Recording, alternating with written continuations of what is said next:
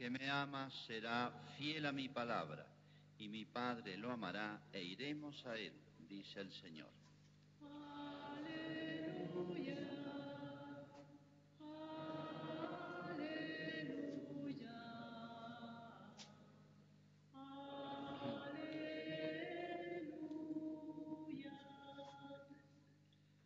El Señor esté con ustedes. Evangelio nuestro Señor Jesucristo según San Juan.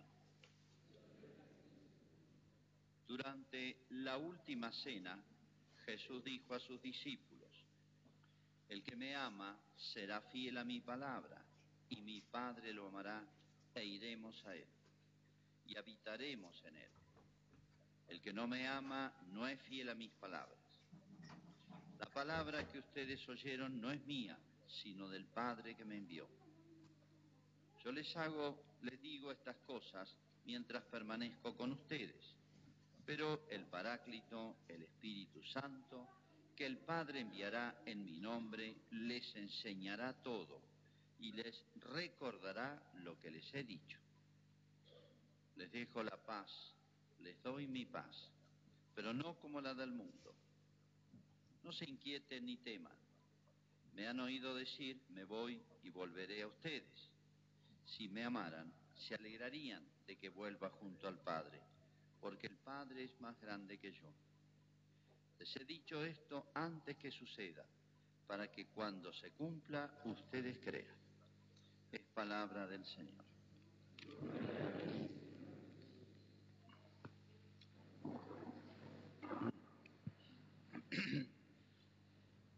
Es tan fácil entender y explicar el Evangelio de San Juan. Si ustedes leen los cuatro evangelistas, se van a dar cuenta enseguida que San Juan tiene algunos textos tomados de Cristo, que son un poquito difíciles de entender y hay que explicarlos un poco, ¿no? Bueno, bueno uno, este es uno de ellos. Vamos a ver si explicamos un poco. Para entenderlo, este, les voy a contar una pequeña historia que he vivido.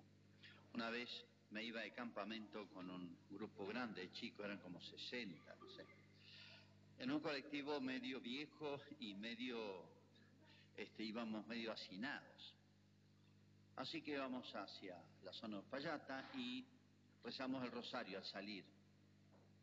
Ni bien terminamos de rezar el rosario, este, empezó a salir humo adentro del colectivo no solamente humo, sino era un colectivo medio viejo, ¿no?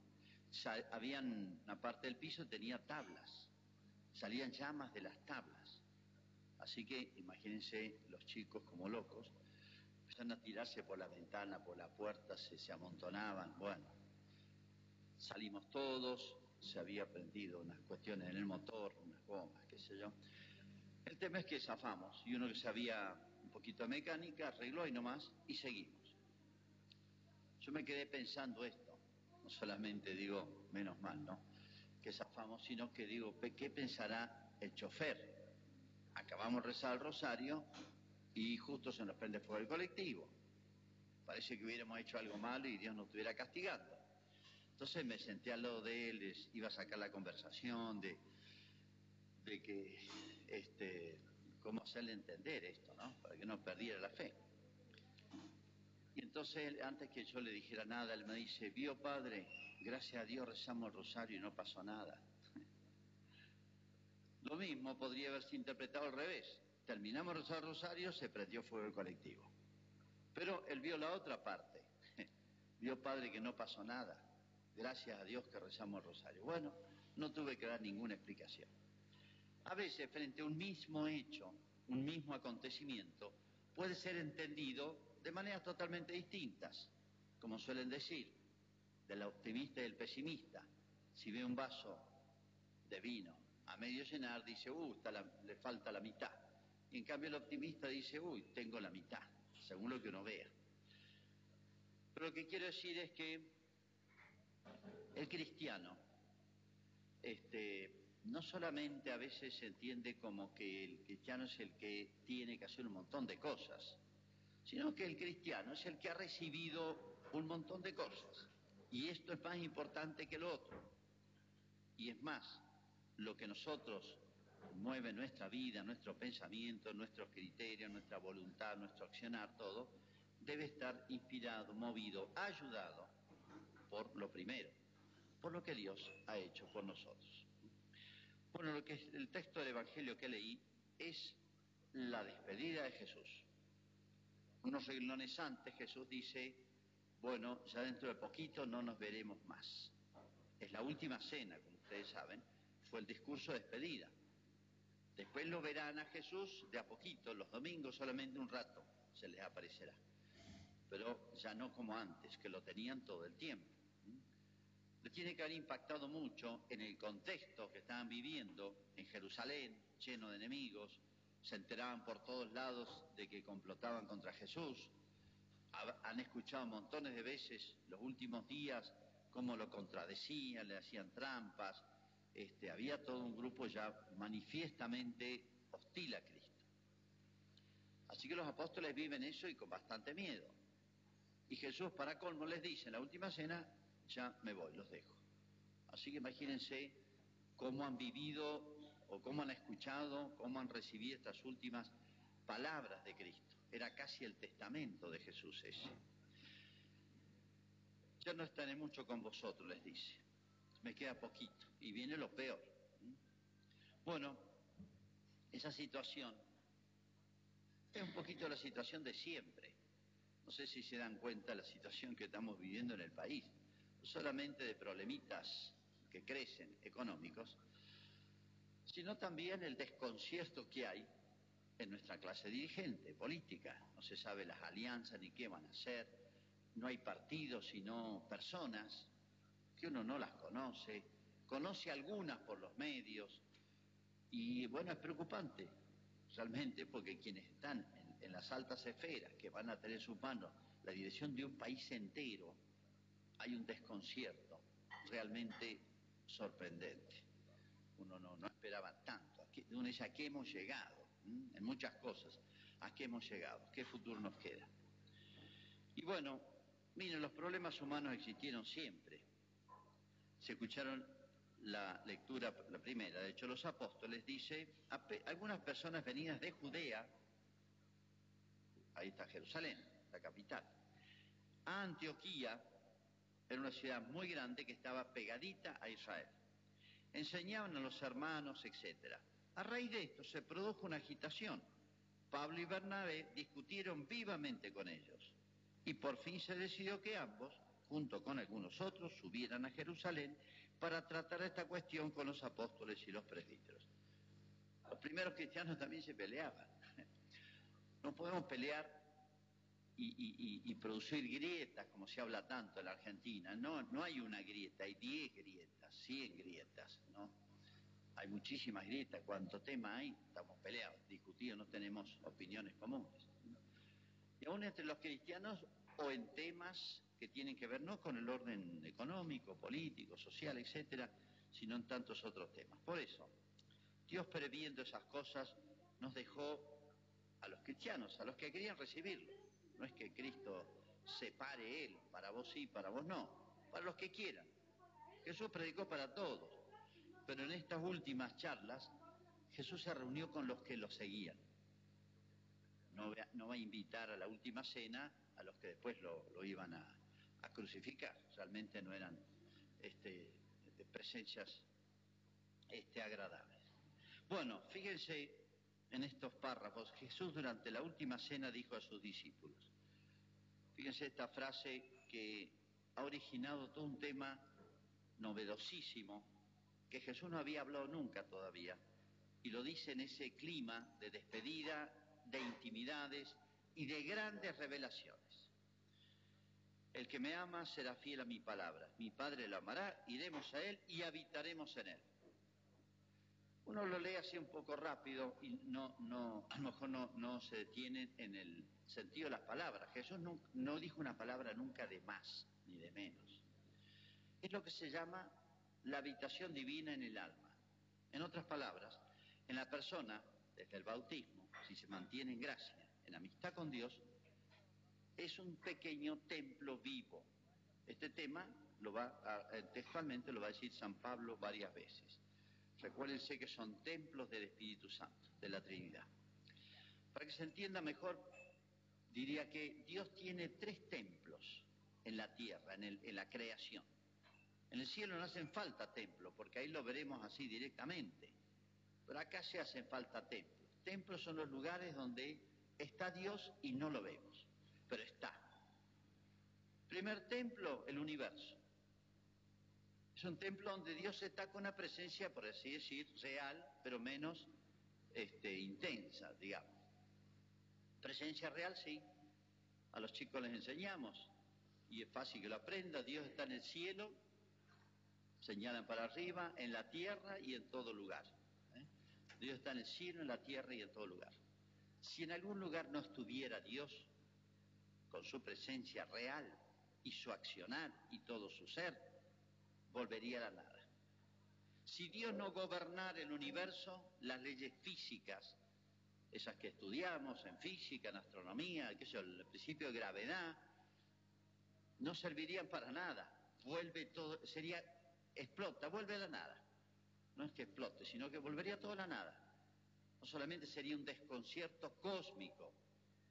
Entonces todos los que estudian física o química o las leyes de la naturaleza, cuales sean, las del hombre, las de las plantas, las del universo, las de la materia, etcétera, nuestros científicos del Piaget que se matan estudiando, sepan que encima de todas esas leyes hay alguien que explica que existe el universo y que haya un orden en el universo. Se llama Dios, que es el dueño de todo.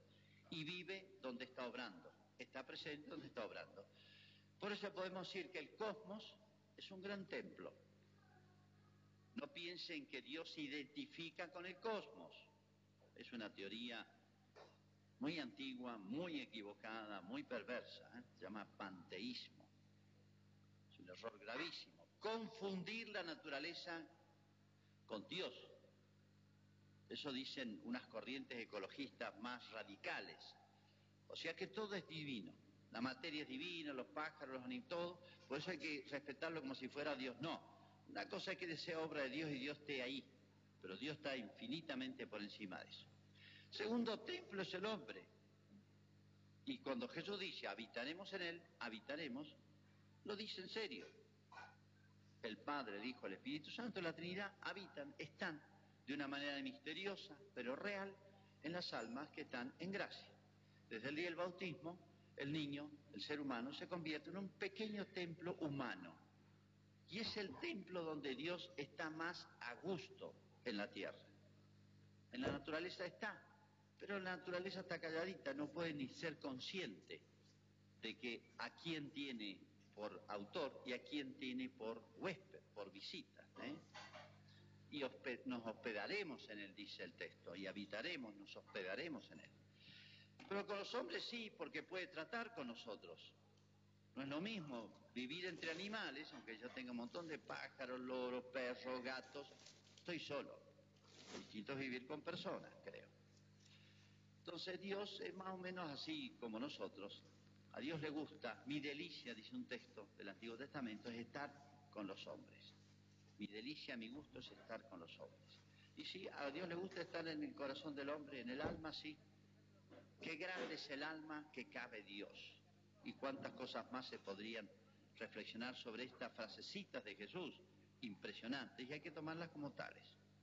Tercer templo de Dios, ¿cuál es? Cristo. La divinidad estaba en Cristo, sí, se veía Cristo como hombre, pero era, era Dios Cristo. Y es. Por eso, después se esconde en otro pequeño templo Jesús, que llama la hostia, pero es Jesús siempre. Y esa hostia la guardamos en el sagrario y en los templos físicos, pero siempre Jesús. Es esa tercera presencia la más importante de todas. Y, y no hay más que tres templos, esos tres. Pero fíjense, los tres están como relacionados. Primer regalo de Dios, como diciendo me voy, pero me quedo. ¿Eh? Eh, eh, estaré poco tiempo con ustedes, pero les dice, si alguno me ama, mi Padre le amará, iremos a él y habitaremos. Si alguno me ama, no cualquiera, sino si alguno me ama, mi Padre le amará, iremos a él y habitaremos en él. Entonces me voy pero me quedo. Me voy visiblemente, pero me quedo de una manera nueva, especial, única. Cristianos de los primeros siglos no podían tener templos, porque la religión cristiana estaba prohibida por el Estado con penas graves, pena de muerte. Entonces los cristianos no podían construir una iglesia, pues se ponían de manifiesto. A, a escondidas tenían que hacer todo. Pero tomaron conciencia de esto, era muy fuerte. Todos somos pequeños templos, así que Dios está conmigo, Dios va conmigo. Segundo regalo de Dios. Repito, a veces pensamos que ser cristiano es lo que yo tengo que hacer y no lo que he recibido, lo que me han regalado. Todo esto es de arriba, se puede decir. Segundo lugar, la frase de Cristo. La palabra que ustedes oyeron no es mía, etc. Yo le digo estas cosas mientras permanezco con ustedes. Pero el Espíritu Santo, que el Padre enviará a mi nombre, les enseñará todo y les recordará lo que les he dicho. El Espíritu Santo que enviará en Pentecostés, bueno, nosotros lo hemos recibido en la confirmación, les recordará, refrescará todo, les recordará todo, les enseñará todo. Todo que, matemática, para rendir en la escuela, los pibes, a, a leer y entender un texto, computación, inglés, no. Les enseñará todo lo necesario para tener buen olfato y distinguir entre lo bueno y lo malo, del punto de vista de Dios, lo que me lleva y lo que no me lleva a Dios, lo que me enfrenta o lo que me conecta más íntimamente a Dios. Es otra ciencia, otra sabiduría, otros conocimientos más importantes, más profundos, más decisivos en la vida. Yo puedo no saber leer ni escribir nada, ser ignorante total. Esto se llama el sentido de la fe. Eso se llama el sensu fidei, dice. El sentido de la fe. El olfato cristiano. Han visto que los animales tienen olfato, tienen instinto para lo que les conviene. Por ejemplo, un animalito sabe qué pasto lo olfatean antes de comerlo. Esto es bueno, lo como, esto no. Tiene instinto para saber qué animal es perjudicial o no. Si un potrillo ve una liebre, nada, no, no le pasa nada. Pero si ve un puma, un mular, se vuelve loco. Fíjense, en ahí se le enseñó, es el instinto. Bueno, lo que en el animal es el instinto, que no le falla, en el cristiano es el sentido de la fe. Esta es la enseñanza que nos dejó Dios. Como diciendo, miren, podrán ser ignorantes en el orden humano, podrán no saber muchas cosas, no importa, importa poco. Esto es para desempeñarnos en esta vida esa ciencia, esa sabiduría, ese conocimiento, que es el más importante de la vida, no se estudia en las universidades, no hay que pagar nada, ni, ni, ni a distancia, ni semipresencial, ni sacar títulos, ni rendir exámenes, etcétera, gratis, gratuito. Hay que disponer el alma nomás. Otro regalo de Dios. Tercer lugar, les dejo la paz, les doy mi paz, pero no como la da el mundo. Fíjense en qué momento lo dice Jesús. ¿Saben la que se viene ahora? Es el jueves santo. Ratito, un ratito después de esto, lo toman preso a Jesús, se arma un despiole. Bueno, a Cristo lo llevan a juzgar. A Jesús lo llevan los hombres a un tribunal, a tres tribunales. El de Pilato, el del pueblo y el de el Sanedrín, de los sacerdotes. En los tres salió condenado y lo ejecutaron. Ya sabemos la historia. Todo esto no fue pacífico, fue un alboroto en todo Israel, y no solamente en Israel, llegó a Roma. Bueno, sin embargo Jesús le dijo, les dejo la paz, les doy mi paz, como diciendo, miren, yo sé la que viene, y ya lo solfatean, lo sospechan, pero sin embargo, estoy en paz, y les doy esta paz, no como la da el mundo, no como da el mundo. Cuando se habla de paz, sería un tema un poquito largo para referirlo todo ahora, pero hay una paz verdadera que es la paz del alma y de la paz del alma surge la paz exterior, brilla por adentro. La paz del mundo no se la doy como se la da al mundo, o sea, distinga. La paz del mundo son intentos de paz. Uno dice un tratado de paz, un acuerdo jurídico, legal, nacional, internacional, etcétera. ¿Cuánto vale eso? Poco y nada, todos lo sabemos en la experiencia. La verdadera paz, ¿qué es? Les doy la definición célebre y clásica de San Agustín. Es la tranquilidad el reposo en el orden. Cuando hay orden hay paz. Si no hay orden, no hay paz. Y ese orden empieza el orden con Dios, es el primer orden. Estar ordenado con Dios, en regla, en regla con Dios. Después viene el orden interior, conmigo mismo, con mi pasión mi inteligencia, mi voluntad, que adentro mío no hayan esos conflictos. Y el tercer orden es con los demás. Pero primero es de Dios, segundo el interno y después con los demás.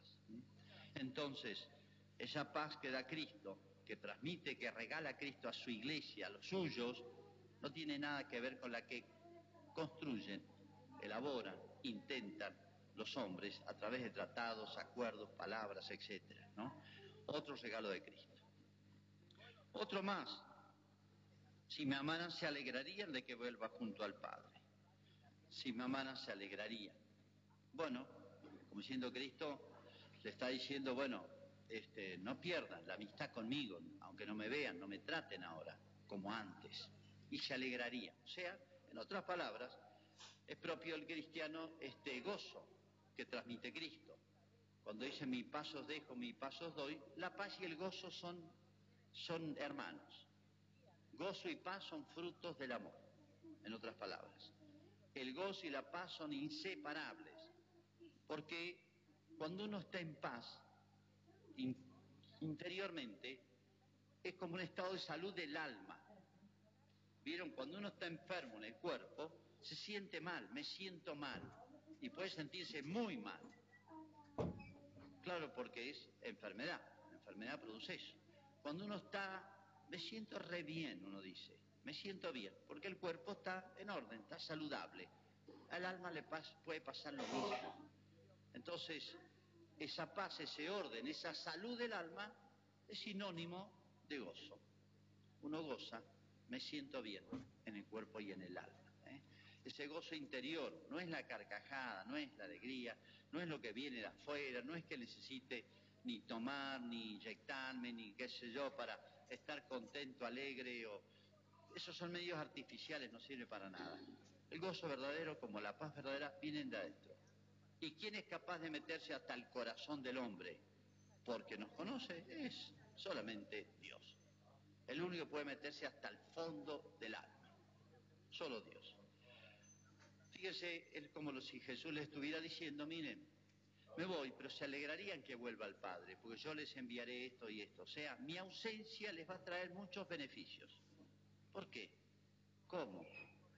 Bueno, Dios sabe cómo hace las cosas y esto daría a más explicaciones, pero esa ausencia visible, física de Cristo, les trajo una presencia más íntima, más importante, más profunda, que era espiritual.